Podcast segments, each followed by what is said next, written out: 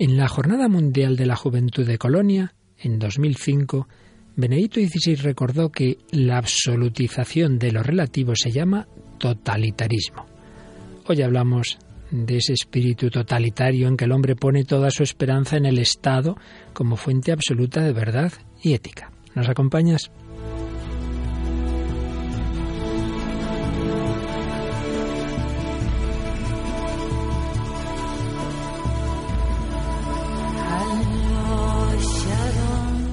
El hombre de hoy y Dios, con el padre Luis Fernando de Prada.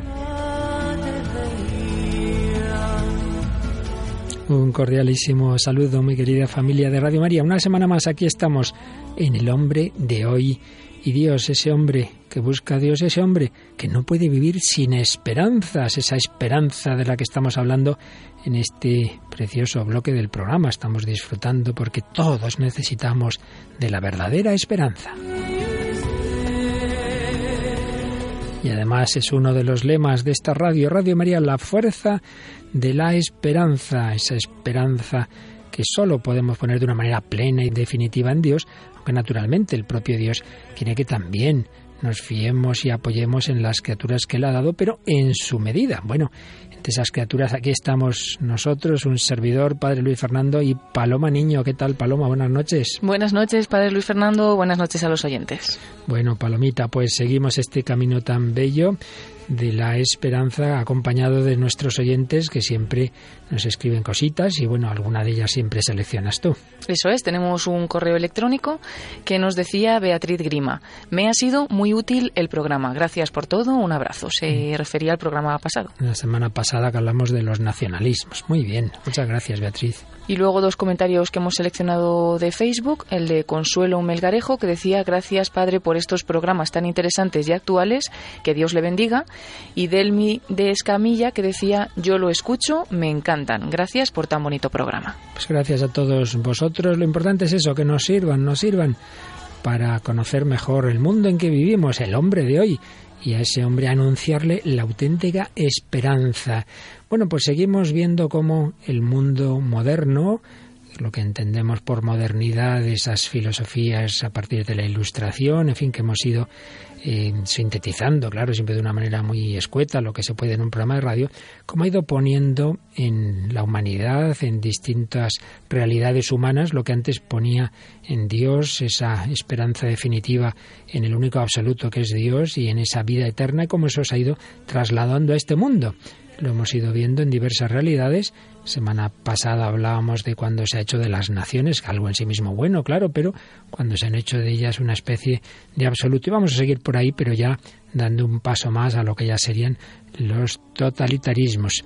Pero en primer lugar, hoy traemos dos películas y una de ellas habla de que los nacionalismos no son solo cosas del siglo XIX o de, o la Primera Guerra Mundial, siguen ahí y muchas veces se originan guerras terribles como, como una que hubo, que bueno, no, la verdad es que en España apenas tuvo resonancia, pero tras la caída de la Unión Soviética hubo bastantes eh, naciones que antes estaban integradas en esa Unión Soviética y luego tuvieron diversas guerras. Y bueno, a una de ellas, eh, lo que eh, es en, está en, el, en Georgia, se dedica una película bastante reciente que traemos hoy, ¿verdad, Paloma? Sí, que lleva el título de Mandarinas pero luego vamos a hablar de otra más conocida y que nos hace referencia a uno de los mayores y más terribles totalitarismos que han existido, el totalitarismo nazi. Nuestro testimonio y, y, la segunda película que vamos a traer hace alusión a unas personas, a unos jóvenes y a una joven en particular que resistió a ese totalitarismo.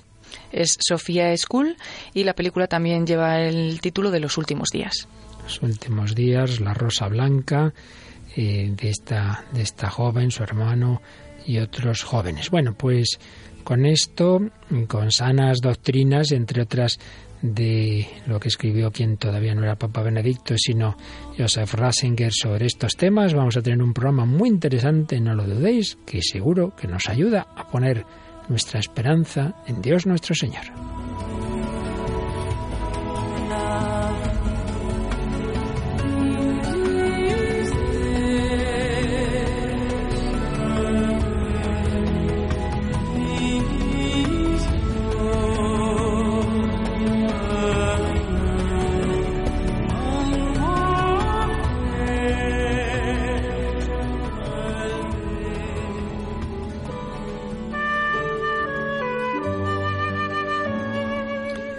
Del totalitarismo del Estado totalitario y a veces pensamos que eso fue solo una cosa de Alemania nazi, de la Unión Soviética, de Stalin y poco más.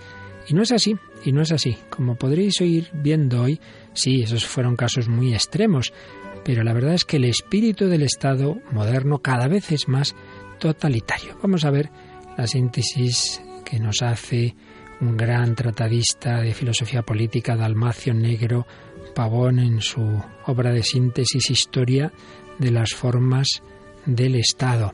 Y nos habla de la época del Estado totalitario y nos dice, el siglo XX fue el siglo del totalitarismo, la época del totalitarismo que persigue la seguridad total es contradictoriamente una época sumamente insegura. Sí, vivimos en un mundo inseguro entonces el hombre busca seguridad y el Estado se la quiere prometer aquí la plena seguridad. Detrás está el materialismo, detrás de esa visión que llamamos con una palabra que se usa demasiado y pierde su sentido democrática, una visión democrática y economicista de la realidad.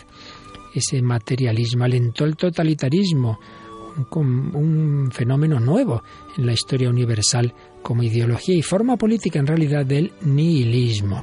Apareció el primer Estado que estuvo dispuesto a realizar plenamente el comunismo, la comunidad o sociedad perfecta, la ciudad del hombre.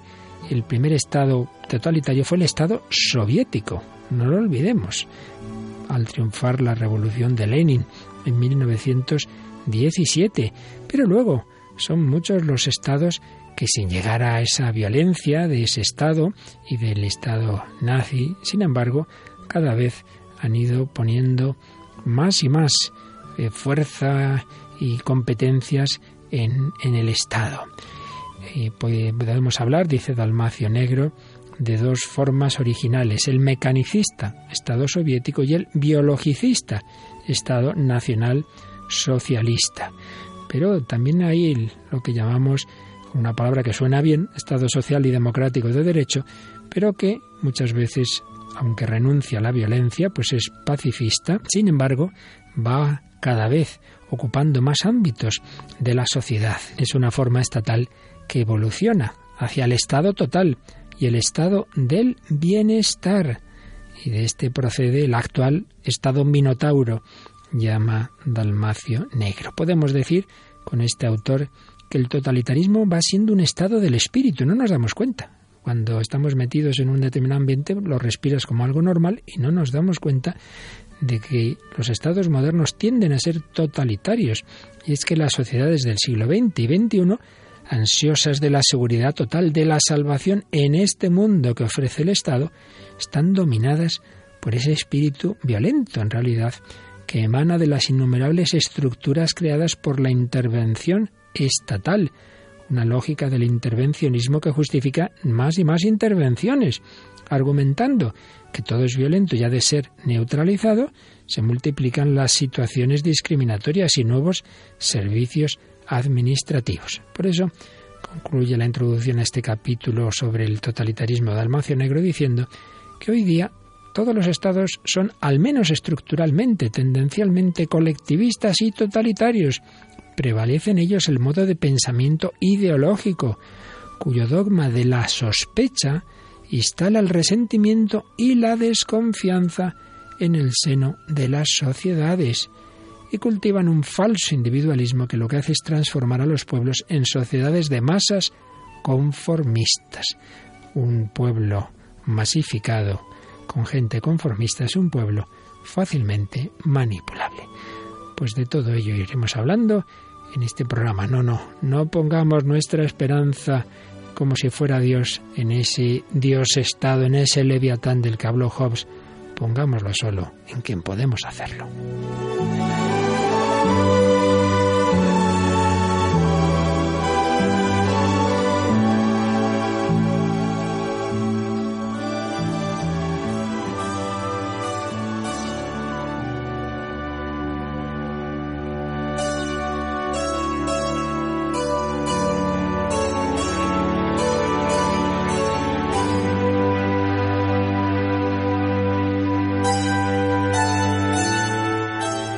Seguimos en Radio María, en El Hombre de Hoy y Dios, hablando de la esperanza, de la inmanentización de la esperanza, es decir, de cuando el hombre, los últimos siglos, ha puesto en realidades terrenas, en realidades de este mundo, una esperanza total que solo se puede poner en Dios, con lo cual, una vez más lo recordamos, no queremos decir que no haya que confiar y esperar en su medida en las personas, en las realidades buenas, pero nunca como si fueran Dios. Bien, pues esto lo hemos ido viendo en diversas realidades y la semana pasada lo veíamos en los nacionalismos. Ya decíamos que hay que tener cuidado que esta palabra, como todas, puede tener muchas acepciones, una palabra ambigua, puede tener sentidos buenos y muy buenos, cuando es en el fondo una forma de patriotismo, de, de, valoración de lo propio, de defenderlo frente a posibles agresiones, ahí pues está claro que no tiene un sentido negativo, pero también, también existe con ese sentido negativo. Y veíamos que viene a ser poner en la nación lo que en el individualismo liberal, lo que el liberalismo eh, pretende para la voluntad del sujeto. Yo hago lo que me da la gana, hombre. Tú no estás solo en este mundo. Tú no te has hecho a ti mismo. Tú has recibido de muchas personas. No puedes tomar decisiones simplemente por lo que a ti te parece. Bueno, pues eso que podemos ver claro en el sujeto individual a veces se ha puesto en la nación. La nación ocupa el puesto de la libertad individual en el liberalismo, en esos nacionalismos que hacen un absoluto de la propia nación. Hay que recordar una cosa importante, y es que en, la visión cristiana de, la sociedad, y por muy anticultural o contracultural que sea esto que voy a decir, dice San Pablo que todo poder viene de Dios. Claro, ¿por qué un hombre puede mandar sobre otros? Si todos los hombres somos iguales. En realidad solo Dios puede mandar sobre nosotros, solo Dios tiene una soberanía última. Por eso en el Nuevo Testamento se dice todo poder viene de Dios. Esto quiere decir que se defiende una sociedad teocrática en el sentido de que hay una única autoridad que es la religiosa. No, dad a Dios lo que es de Dios y al César lo que es de César. Pero si quiere decir que en la concepción cristiana ese poder mm, de tipo civil que solo puede venir en último término de Dios, Dios lo, lo, transmite, así lo explicaba la escuela de Salamanca, al pueblo, a todas las personas, y el pueblo, pues bueno, elige un tipo de gobierno, que puede ser muchos, en la historia ha habido muchas formas de gobierno, y entonces en ese sentido del pueblo sube, digamos, ese, ese poder a los sus representantes, sea el rey, en las monarquías, sea en fin, el tipo que sea, pero sin olvidar que al final el poder viene de Dios y por tanto no se puede ir contra esa ley de Dios. Bien, pues esta concepción, que está en el Nuevo Testamento mismo, en San Pablo, en la carta a los romanos, y tuvo ya una primera derivación no fiel a ese planteamiento cuando en las monarquías absolutas el rey pues tomaba como si fuera que Dios directamente le daba el poder y como si tuviera un poder absoluto, incluso muchas veces sobre la misma Iglesia. Pero luego ya el paso decisivo será cuando en la Revolución Francesa el principio de legitimidad ya no está en lo alto, ya es la nación, ya es el pueblo, pero ojo, no solo en este sentido de que ya no es el rey el que tiene esa autoridad absoluta, sino que es el pueblo que elige sus representantes, que ya hemos dicho que eso plenamente entraría y entra en una concepción cristiana que tiene claro que en último término la autoridad y el poder viene de Dios. El problema fue que no era un mero cambio de régimen de la monarquía a una república, no, no, no era eso. El problema era que se rechazaba la soberanía divina y lo que antes estaba en Dios ahora se iba a poner en la nación, en la diosa razón, todo se hace nacional, fiestas, símbolos, altares de la patria, la nación puede seguir sacrificios, entonces surge el servicio militar obligatorio, la guerra moderna en la que toda la nación se ve involucrada, pero sobre todo aparece una religión cívica.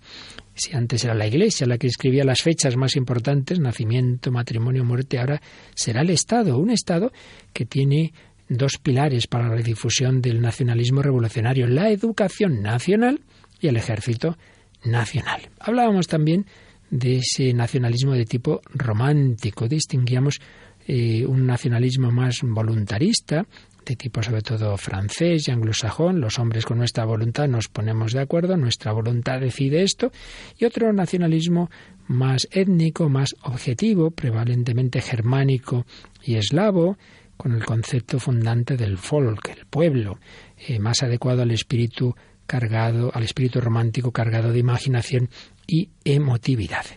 Pero bueno, sea por la corriente voluntarista o subjetiva francesa y anglosajona, eh, sea por esa otra con más elementos históricos, biológicos y míticos, el caso es que fueron creciendo los nacionalismos excluyentes y todo ello pues fue siempre así se ha visto en la historia la principal razón de la Primera Guerra Mundial, un choque de, de naciones en que cada nación se veía a sí misma como un absoluto.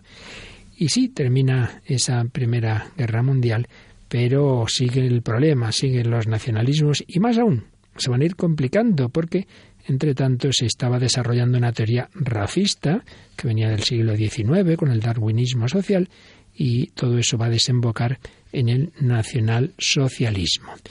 Pero en fin, de esto hablaremos enseguida, pero antes de ello vamos a rematar, Paloma, lo que veíamos de de esos nacionalismos excluyentes y violentos que han llevado a tantas guerras y que siguen llevando, porque a veces pensamos, bueno, esto ya, ya pasó, y bueno, no nos olvidemos, eh, que ya tenemos algunos años, hemos abierto los telediarios durante años, se abrían con lo que estaba ocurriendo en la antigua Yugoslavia, todas esas naciones que formaban la, antigua Yugoslavia, como estaban enzarzadas en una guerra que duró tanto, ese asedio de, asedio de Sarajevo tremendo, esa matanza de Srebrenica. Bueno, todo eso fue muy conocido, pero es menos conocido que hubo otras, hubo y hay otras tensiones nacionalistas en países que formaban la antigua Unión Soviética.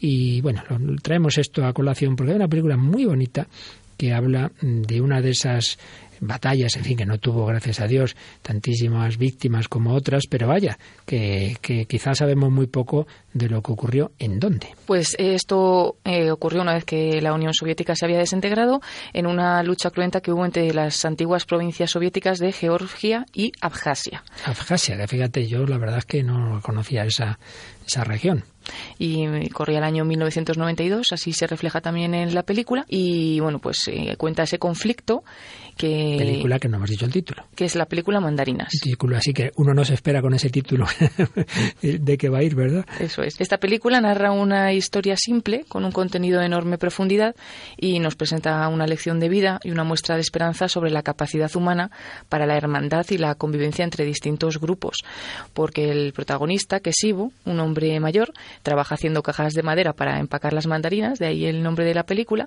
y bueno, pues ha quedado solo porque sus amigos y familiares han tenido que volver a su país natal, a Estonia, debido a la guerra. Él vive en Abjasia y ahí al final eh, lleva a su casa a un checheno y a un georgiano para atenderlos, cuidarlos y entonces traslada el conflicto, digamos, a su propio hogar. Y ahí discurre la película. En efecto, y es que resulta que, bueno, él está ahí, pues simplemente ya tiene cierta edad, está ahí pues haciendo esa, esa tarea eh, con esa mandarina, no, no, no se ha ido cuando empezó la guerra, se ha quedado en medio de ese peligro y resulta que se encuentra una escaramuza entre unos georgianos y unos chechenos que han ido a apoyar a los de esta región. Y entonces al salir a ver qué ha pasado se encuentra que están todos muertos menos dos. Y resulta que son dos de los que se han estado matando. Entonces los coge a los dos, cada uno en una habitación, y claro, cuando se despiertan y ven, pues, pues quieren matar. Entonces dice, pues de eso aquí nada. Entonces la película es cómo va evolucionando esa relación entre esas dos personas. Escuchamos un primer corte en el que oímos eh, están eh, bueno ya, ya están bastante más curaditos de sus heridas y bueno están haciendo ahí una, una cena con una una barbacoa está Ivo está su amigo el que tiene el que es el propietario de las de las mandarinas eh, y que se llama Margus y luego están estos dos combatientes ¿Qué pasa con vosotros, jóvenes? Matar, matar. ¿Quién nos ha dado ese derecho? ¿Quién? La guerra. Un trago. ¿Te lo sirvo? Adelante. Para vosotros no. Estáis enfermos. Simbólicamente. No beberé más, no me pongas.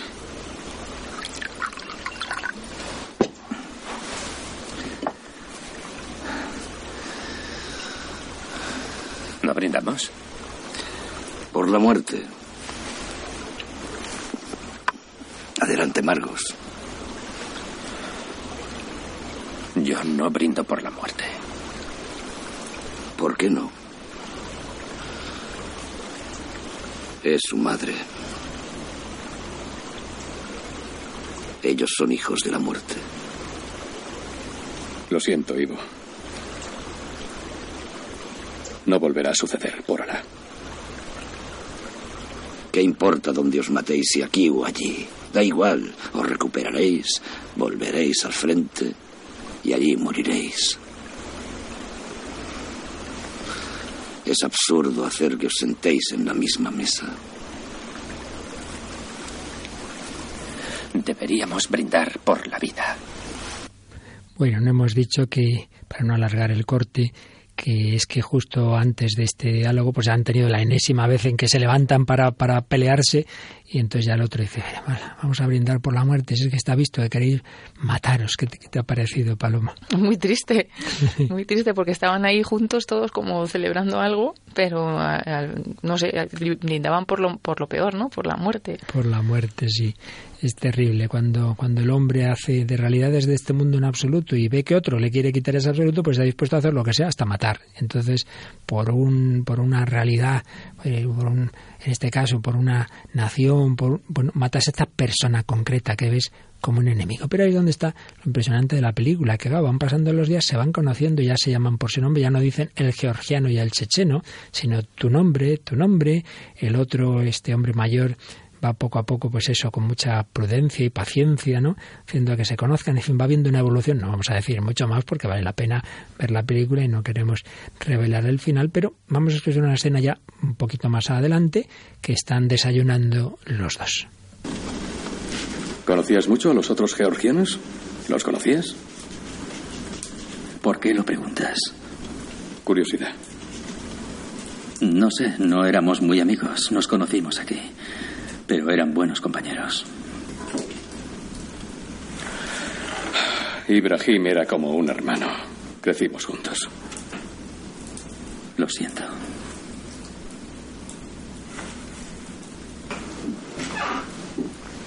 Yo también siento haber matado a tus compatriotas. Eran buenos tíos.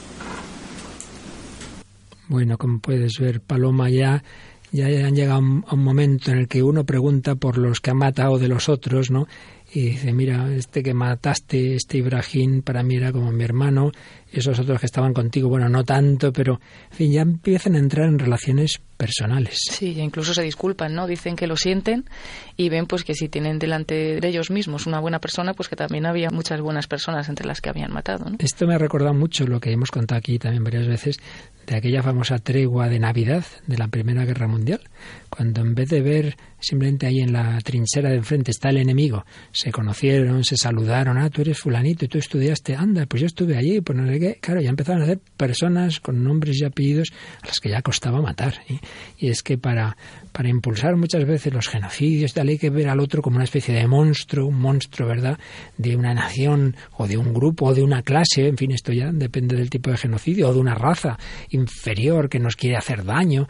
Y claro, es, es terrible cuando perdemos ese sentido de la dignidad personal. Bueno, pues esto es lo que ha ocurrido, ocurre y, puede ocurrir en cualquier momento con ese tipo de absolutización de las naciones y de poner cualquier medio, también el matar para esa lucha por las mismas. Pero es que todo esto se complicó más con ideologías que venían del siglo XIX, como antes mencionábamos, y que fueron tomando fuerza cada vez más en los primeros, las primeras décadas del siglo XX. Está también esa conclusión de la Primera Guerra Mundial, con unos tratados de paz que todo el mundo reconoce que fueron injustos para los vencidos. Todo eso inspira siempre un resentimiento, pero además van creciendo esas ideologías eh, que van a dar lugar al nacionalsocialismo y el fascismo. Luego, aparte, de lo que ya más hablan otros días, el marxismo que triunfa en la Unión Soviética. Pero ahora nos fijamos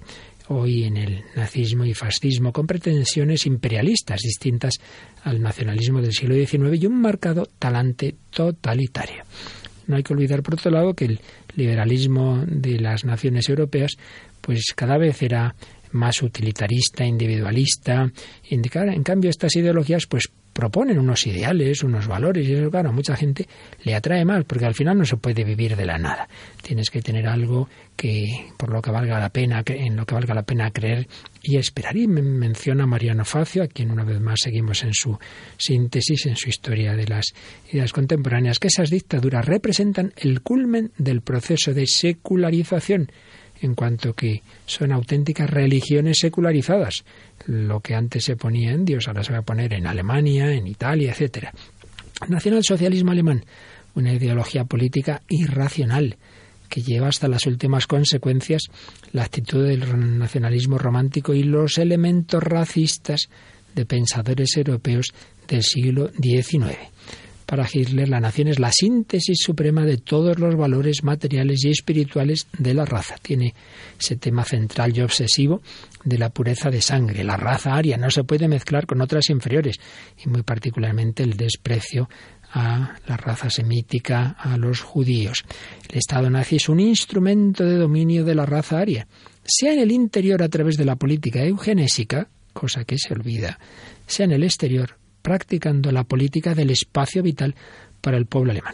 ¿Por qué digo esto de la política eugenésica, Paloma? Porque se olvida que ya dentro de la propia Alemania decía, hombre, los que vienen con defectos congénitos, los, los tarados de un tipo de otro, eh, los síndromes, eh, pues eso, que hacen que una persona sea lo que hoy llamaríamos un discapacitado, chica, esto no los quitamos de en medio. La eutanasia, esto se olvida. Hoy día que están proliferando todo este tipo de leyes en Europa, se olvida que así empezó el nazismo en Alemania. Con lo cual, esto que decíamos al principio, muy atentos a lo que estemos diciendo, porque muchas de estas cosas que nos regamos las vestiduras, de otra forma, aparentemente muy democrática y muy suave, están ocurriendo hoy día, ¿no te parece? Sí, me parece muy muy duro, ¿no? Eso, porque al final es la dignidad de la persona se apoya en, cosas que, que, no es lo, lo, central. En cómo está tu cuerpo, cómo, está, cómo funciona tu cerebro, tu movilidad, tu inteligencia. Y vales por ciertas cosas y por otras cosas pues no vales y se te puede desechar. Exactamente. Eh, había una expresión que como yo no es alemán, pero es si una persona tiene una vida digna de ser vivida. Y entonces si no la tenía, pues mira chico, este nos lo quitamos del medio. Cuando en Nuremberg se produce el, juicio a los jerarcas del nazismo, el procurador general francés, François de Menton, definía el nazismo como un crimen contra el espíritu, una doctrina que, negando todos los valores espirituales, racionales, morales, sobre los que los pueblos han intentado desde hace milenios hacer progresar la condición humana, pretende sumergir a la humanidad en la barbarie, una barbarie demoníaca, decía, ya que es consciente de sí misma y utiliza para la consecución de sus fines todos los medios materiales puestos a disposición del hombre por la ciencia contemporánea. Otra cosa que al leerla, pues claro, uno se le enciende la luz y dice, madre mía, pues hoy día con todos los avances de la biotecnología. Pues yo quiero un niño con tales características. Ah, no, pues es que viene este que se le ha implantado en el útero y no estamos hablando de teorías, cosas que han pasado no hace nada.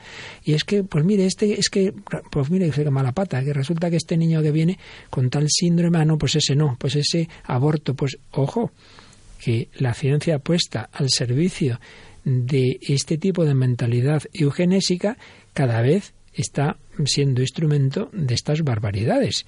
Así que, mm, repito, no nos reguemos las vestiduras y estemos muy atentos a lo que puede ocurrir hoy bajo otras capas.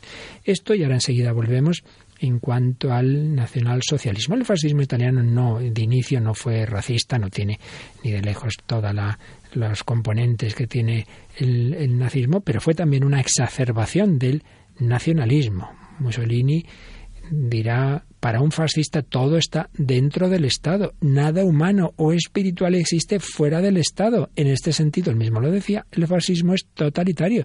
Tiene esta frase tremenda. Todo en el Estado, nada contra el Estado, nada fuera del Estado. Bueno, pues vuelvo a lo mismo. Esto que lo oímos en Mussolini, decimos, ay, claro, qué, qué bárbaro, un fascista. Ojo, que esto, sin decir estas palabras, lo estamos oyendo hoy día, hoy día y también en España, en la gente, por ejemplo, que pretende que no hay más educación que la que dé el Estado, ya no es la familia. La gente que pretende que no haya objeción de conciencia, ya no es que haya derecho al aborto, es que si un médico quiere hacer objeción de conciencia, no le dejan, o en la eutanasia. Oiga, está ya todo en el Estado, ¿dónde queda la conciencia? ¿Dónde queda la familia?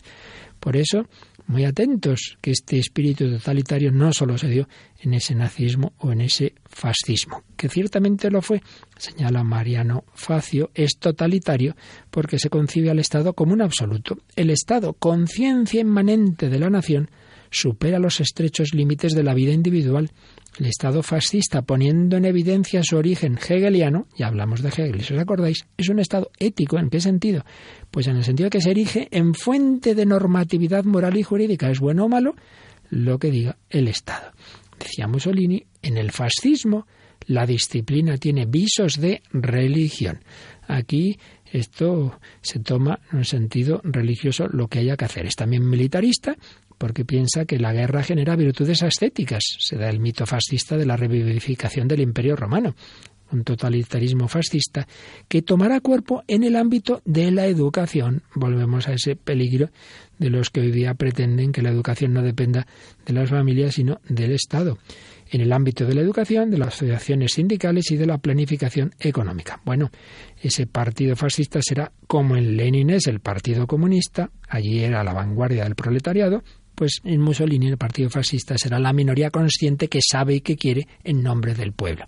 Hoy día son otros los que nos dicen lo que el pueblo debe hacer. Pues bien, este es un poquito ese espíritu del totalitarismo, ese totalitarismo que ya también nos anunció el, al, totalitarismo del futuro, por así decir, una famosísima obra de George Orwell, este autor inglés, esa obra que ya hemos comentado en otros programas, pero que hoy lo mencionamos, 1984 es como se titula esa, esa obra, el que cuando lo escribe, claro, era como muy al futuro, ya se nos, ha pasado hace bastantes años esa fecha, pero cada vez lamentablemente se están cumpliendo más esa especie de profecías literarias de Orwell y hacemos alusión a ello, digo, porque hay una canción que nos trae Soy Paloma con ese título. Se llama igual, 1984, y es de David Bowie, que se basó en la novela de Orwell. Y David Bowie fue músico, compositor británico, nacido en 1947, que ya también murió el año 2016, y es considerado un innovador, en particular por sus trabajos de la década de 1970, por su peculiar voz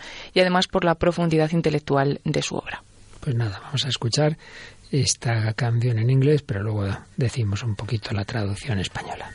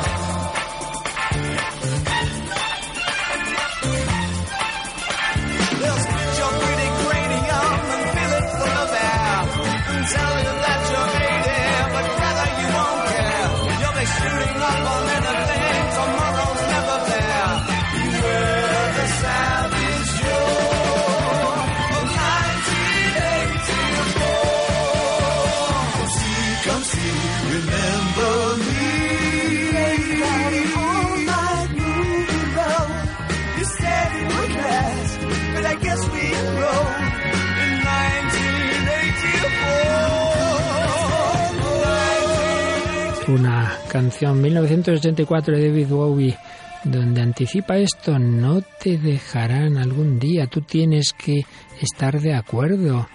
Los tiempos están diciendo, el cambio no es frío, has leído esto en las hojas del té y en la televisión, todo, todo, todo está planeado, dice también, partirán tu cráneo y lo llenarán por completo de aire y te dicen, te dicen que tienes 80 años, pero hermano, pero hermano, no, no cuidarás, tirarás para arriba en cualquier cosa de mañana, nunca allí. Bueno, 1984 hemos desempeñado un papel en el cine toda la noche. Usted ha dicho que habría de durar, pero creo que estamos inscritos en 1984. Bueno, más o menos se nos habla de eso. Aquí todo está programado, se nos dice lo que tenemos que hacer, el papel que tenemos que desempeñar.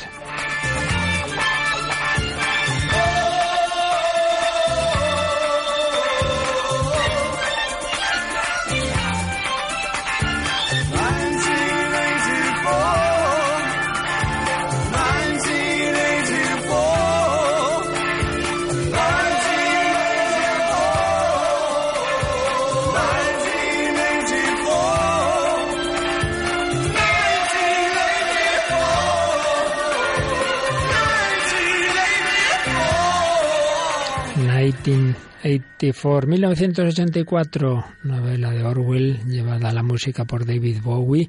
Pues aquí seguimos en Radio María, el hombre de Dios, Paloma Niño y servidor Padre Luis Fernando de Prada, hablando del espíritu totalitario, del totalitarismo que está mucho más presente en nuestro mundo de lo que nos puede parecer. Seguimos aprendiendo del gran tratadista Dalmacio Negro que nos dice la lucha del hombre moderno con la naturaleza para dominarla culmina en el estado totalitario, que coincide con el apogeo de la ciencia y de la técnica.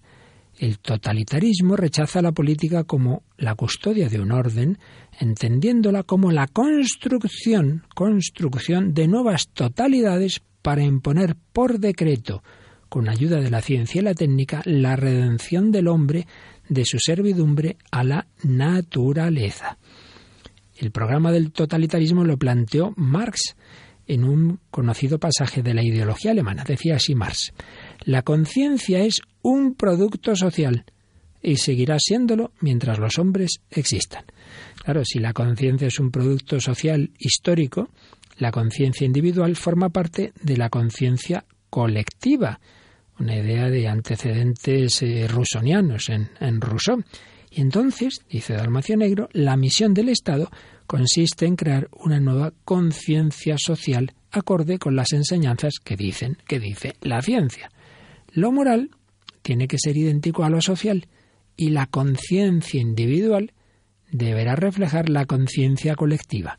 La definición del bien y el mal es pues un derecho del Estado. La única verdad es la verdad del orden estatal. Entonces el Estado dice lo que es verdad, la historia que hay que contar, la memoria histórica que hay que definir, lo que se puede decir y lo que no, lo que se puede enseñar y lo que no, definir incluso el matrimonio, definir incluso la familia, qué ideología se debe transmitir en las escuelas. Bueno, Paloma, no sigamos porque se pone uno nervioso viendo el panorama, ¿verdad? Sí, la verdad es que sí.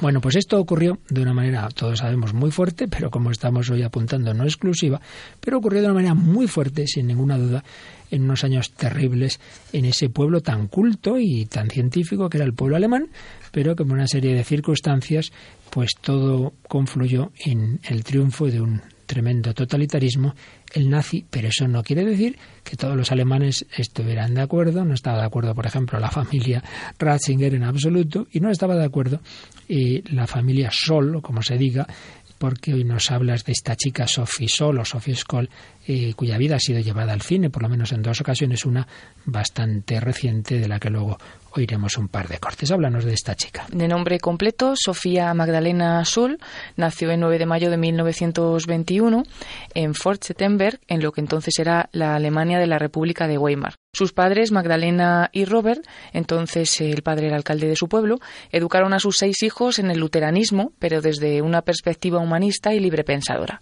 Sophie tuvo una infancia feliz, acudiendo a la escuela y disfrutando de su hogar agradable. Con 12 años, cuando el nacionalsocialismo ya había extendido sus redes organizativas, ella, junto con otras chicas de su entorno, se unió voluntariamente a las juventudes hilderianas. Sin embargo, pronto se dio cuenta de que no congeniaba con sus ideas, el arresto de algunos de sus hermanos y amigos le afectó mucho y ya empezaba a darse cuenta de la falta de libertad que se cernía sobre los alemanes. En aquellos años en los que aún era una jovencita, Sophie empezó a interesarse por la filosofía y empezó a formar su propia opinión sobre el nazismo. Y en 1940 se graduaba en la escuela de secundaria con un trabajo titulado La mano que mueve la cuna es la mano que mueve el mundo. Sophie pasó unos años trabajando como profesora en un jardín de infancia, luego también como profesora de enfermería en servicio auxiliar de la guerra y en 1942 empezó sus estudios universitarios de biología y filosofía en Múnich, donde también estudiaba su hermano Hans. Sophie se integró rápidamente en el grupo de amigos de su hermano, jóvenes estudiantes que compartían aficiones culturales y literarias, pero también les unía un sentimiento de denuncia hacia las atrocidades que se empezaban a conocer. Las deportaciones de judíos, los campos de concentración,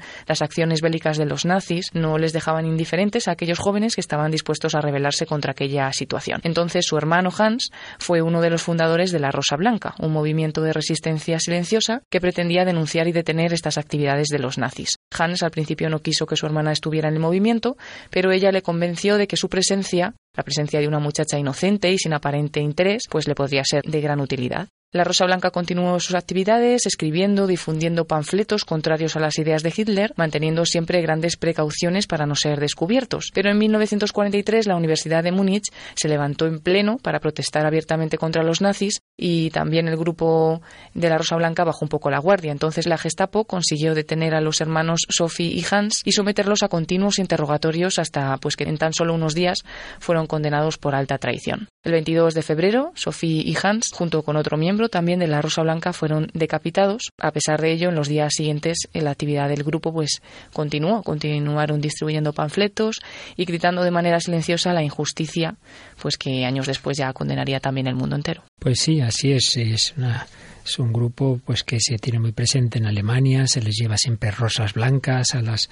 a una lápida que hay allí en la Universidad de Múnich. Bueno, vamos a escuchar un par de cortes que no tienen desperdicio de la última película que ha tratado la vida de esta chica, ¿verdad? Sí, que se llama como ella, Sophie Sol, Los últimos días, y está hecha en Alemania en el año 2005. Bueno, pues escuchamos primero cuando ya les han detenido, hay un primer diálogo, digamos todavía relativamente tranquilo, de un abogado con, con Sophie. Vamos a, a ver ese contraste de esas ideas de las que estamos hablando y propias del totalitarismo. Ustedes no pusieron ninguna bomba, como hizo ese tal Elsel en el 39 aquí en Múnich. Ustedes han usado ideas equivocadas, pero, sin embargo, medios pacíficos. Entonces, ¿por qué piensa castigarnos? Porque la ley así lo dictamina. Sin ley no hay orden. Esa ley de la que está hablando defendía la libertad de opinión antes de llegar al poder Hitler.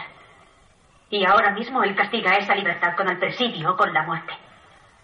¿Qué tiene eso que ver con el orden? Pues a qué debe atenerse uno entonces si no es a la ley, al margen de quien la dicte. A su conciencia. Bobadas. La ley cambia, la conciencia no. ¿A dónde llegaríamos si cada persona decidiera según su conciencia lo que es bueno o malo? Sobre todo si la decisión tiene que ver con derrocar al Führer. ¿Qué ocurriría? Sería el paraíso del delito, el caos, el llamado pensamiento libre, el federalismo, la democracia. Eso ya lo conocemos y sabemos a dónde nos lleva. Sin Hitler y su partido habría por fin derechos para todos y orden. Y los ciudadanos estarían protegidos contra su arbitrariedad. ¿Cómo? ¿Arbitrariedad? No consiento que sea tan despectiva. Usted es el despectivo cuando nos califica de criminales por unas octavillas, aunque no hayamos hecho más que tratar de convencer con palabras. Acomodada y con privilegios, de los cuales se han aprovechado ustedes a gentuza. Ustedes han podido estudiar en medio de una guerra. El vergonzoso Tratado de Versalles, la inflación, el paro, el desastre económico, con todo eso ha acabado el Führer, Adolf Hitler, señorita. Y nos ha llevado a una sangrienta guerra, en la que cada víctima es innecesaria. A una heroica batalla. Nuestros soldados están liberando a Europa de la plutocracia y del bolchevismo. Y luchan por una Alemania grande y libre. Nunca habrá más ocupación de nuestra tierra, eso se lo digo yo. Nunca más hasta que acabe esta guerra y vengan las tropas extranjeras y todos los pueblos nos digan que hemos soportado a Hitler sin resistencia. ¿Aún es usted protestante? Sí. La Iglesia también exige que sus fieles la sigan aun cuando tengan dudas. En la Iglesia todo el mundo es libre. Pero Hitler y los nacionalsocialistas niegan la libertad. Madre mía, Paloma, ¿qué te ha parecido? impresionante. Y bueno, una de las cosas con las que me quedo es lo que antes también hemos estado hablando, ¿no? Que dice que si nos tenemos que basar en la ley para saber lo que está bien y lo que está mal, pues que siempre todo va a ser arbitrario. Y sin embargo, pues aunque la ley cambia, la conciencia no. Eso la verdad que me ha gustado. Sí, ahí está la, la clave. Los totalitarismos hay dos o tres cosas con las que no pueden. Bueno, por supuesto, la Iglesia es evidente porque pretende tener un criterio de bien y de mal y una autoridad superior, que es la de Dios, la del Estado. Eso para empezar. En segundo lugar, la familia, porque también es una, una sociedad pues que marca muchísimo, entonces se pretende que no sea ella, sino que sea el Estado. Y en tercer lugar, el ámbito sagrado de la conciencia. ¿Qué es eso de objeción de conciencia? ¿Qué es eso de, oiga, oiga, usted quién es quién para decir lo que está bien y lo que está mal? La verdad es que es un diálogo clarísimo entre esa visión en la que han ocurrido, sí, una serie de circunstancias, eh, que le estaba pasando lo mal a Alemania, entonces llega alguien que se presenta como Salvador, siempre ese peligro que se habla de los populismos, de unas situaciones de crisis, aparece un supuesto Mesías, y es impresionante porque sería muy equivocado, totalmente al margen de la realidad histórica, pensar que el nazismo llegó al poder por un golpe de Estado frente a, a lo que pensaba la mayoría que va, la mayoría de los alemanes, la mayoría, no todos, como estamos escuchando, ni mucho menos, y, sobre todo los más católicos, los que menos se creyeron a Hitler y de hecho hubo una gran resistencia. Pero es verdad que muchos lo vieron como un salvador, también es verdad que no eran conscientes de todo lo que había de fondo, ¿no? Hasta que fue pasando el tiempo. Pero sin duda ahí es una situación de peligro y, y esto pasa hoy día, crisis actual, pues puede ocurrir que aparezcan esos mesías salvadores que pretenden ocupar el lugar de Dios. La conciencia es sagrada, y el Estado no puede ocupar el lugar de la enseñanza ética y decir lo que está bien y lo que está mal. Bueno, pues simplemente, simplemente, sin hacer ningún acto violento, como hemos escuchado en el diálogo, simplemente por repartir unas octavillas en la universidad, eh, son llevados a juicio y oímos eh, el final de ese, de ese juicio. Mi hermano y yo hemos intentado abrirle los ojos a la gente con las octavillas y acabar con el baño de sangre que se le está infligiendo a los judíos y a otros pueblos antes de que los aliados acaben con nosotros. Quiere que la historia nos tache de pueblo más odiado de toda la humanidad. A un pueblo superior eso no le interesa. Un pueblo superior. Lo único que quiere es la paz. Y que vuelva a tenerse en cuenta la dignidad. Quiere un Dios. Conciencia. Compasión. ¿Pero qué se ha creído usted? La guerra total le dará al pueblo alemán la victoria y saldrá íntegro y triunfador de esta necesaria tormenta de acero. Lo que hemos dicho y escrito lo piensan muchos otros. Solo que no se atreven a manifestarlo.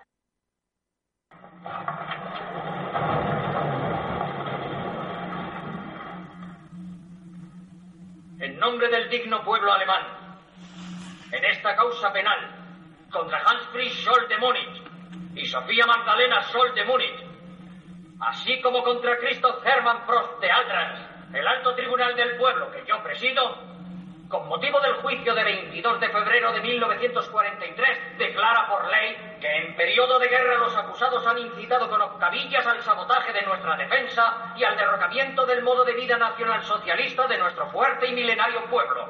Han difundido ideas derrotistas y han insultado al Führer del modo más ominoso y con ello han apoyado a los enemigos de nuestra patria y han minado nuestro poder militar. Por ello los tres serán condenados a muerte han perdido para siempre su honra como miembros del pueblo y asumirán las consecuencias de su traición. El terror acabará pronto. Donde hoy estamos, estaréis vosotros mañana. Donde hoy estamos, estaréis vosotros mañana. Ya se fue. Pronto cayó ese totalitarismo, pronto fueron juzgados todos esos criminales de guerra, pero el peligro sigue ahí.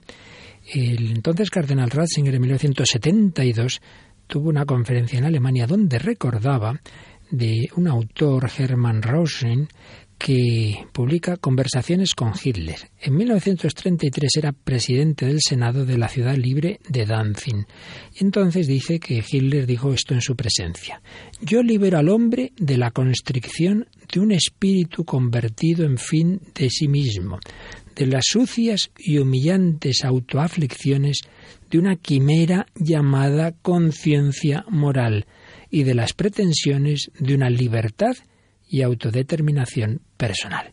Comentaba Joseph Ratzinger, la conciencia era para él una quimera de la que el hombre debía ser liberado, y la libertad que él prometía era una liberación de la conciencia.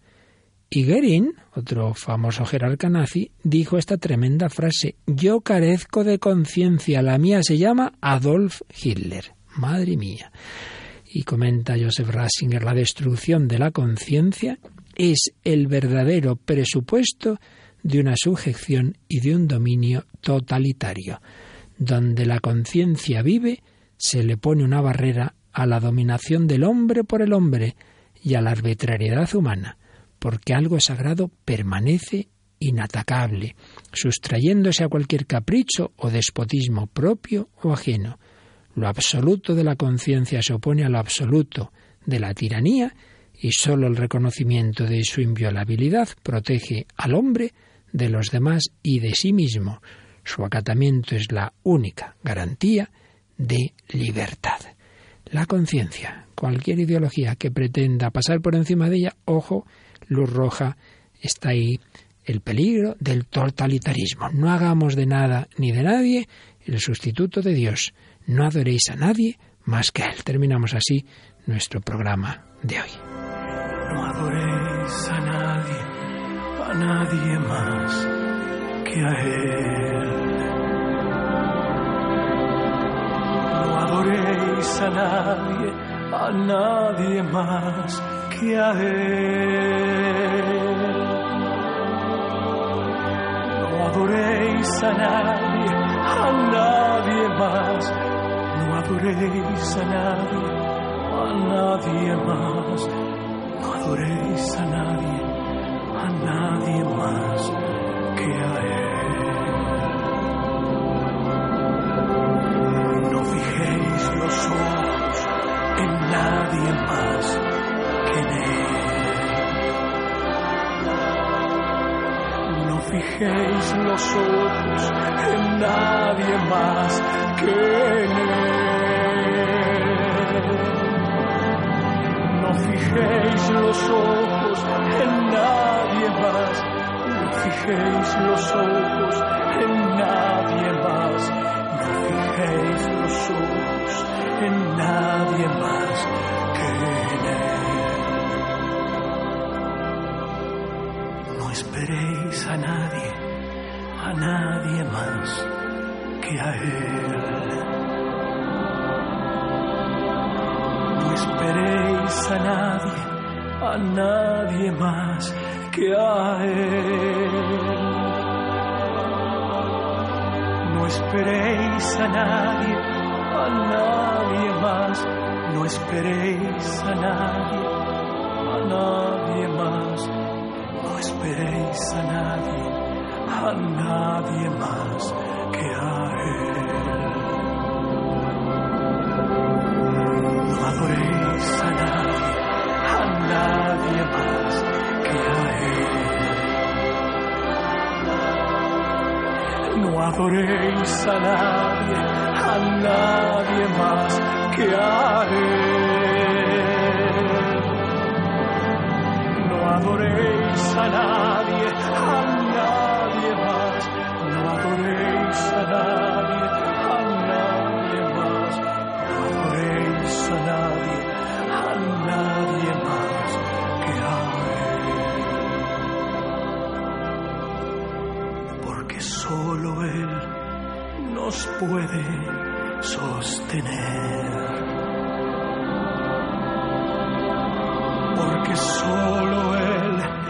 nos puede sostener.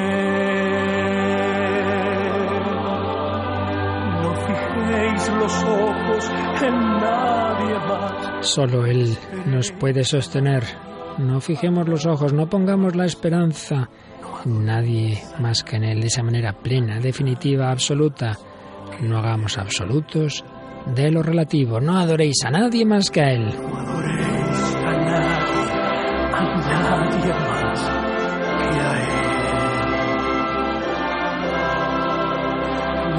A nadie, a nadie más que a Él.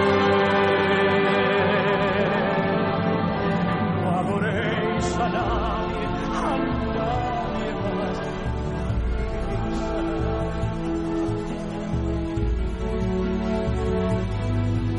Bueno, Paloma, nos hemos quedado un poquito preocupados porque a lo que puede llegar el hombre, ¿verdad? Sí, es capaz de lo peor, pero también de lo mejor. Y por eso esa preocupación queda subsumida en la esperanza en el Señor que guía la historia, que permite el mal, pero saca bien como nos enseñó San Juan Pablo II, que vivió bajo los dos totalitarismos más fuertes del siglo XX, el nazi y luego el, el, comunista de inspiración rusa soviética, y sin embargo los venció. La esperanza que no defrauda, la esperanza en el Señor, la esperanza que transmite Radio María. Seguiremos con este tema, seguiremos en próximos días y como siempre en contacto con nuestros oyentes. A través del correo electrónico el hombre de hoy y Dios arroba radiomaria.es o también en las publicaciones de Facebook buscando el hombre de hoy y Dios en el buscador de Facebook nos encuentran fácilmente. Pues seguiremos con este tema, pero también tendremos un testimonio muy especial de algo mucho más del orden personal, familiar, cuánto se sufre cuando en una familia un hijo tiene una enfermedad grave. Pues yo creo que el próximo día tendremos ese testimonio de una madre cuyo hijo pequeño tiene un cáncer y seguro que va a ayudar mucho a vivir esas situaciones con esperanza. Paloma Niño, muchísimas gracias, que descanses, buenas noches. Gracias, Padre Luis Fernando, buenas noches a todos. Y a todos vosotros que durmáis en esa paz y confianza de que quien lleva nuestra vida no es el Estado, no son las fuerzas de este mundo, es el Señor. Que los bendiga y hasta el próximo día, si Dios quiere.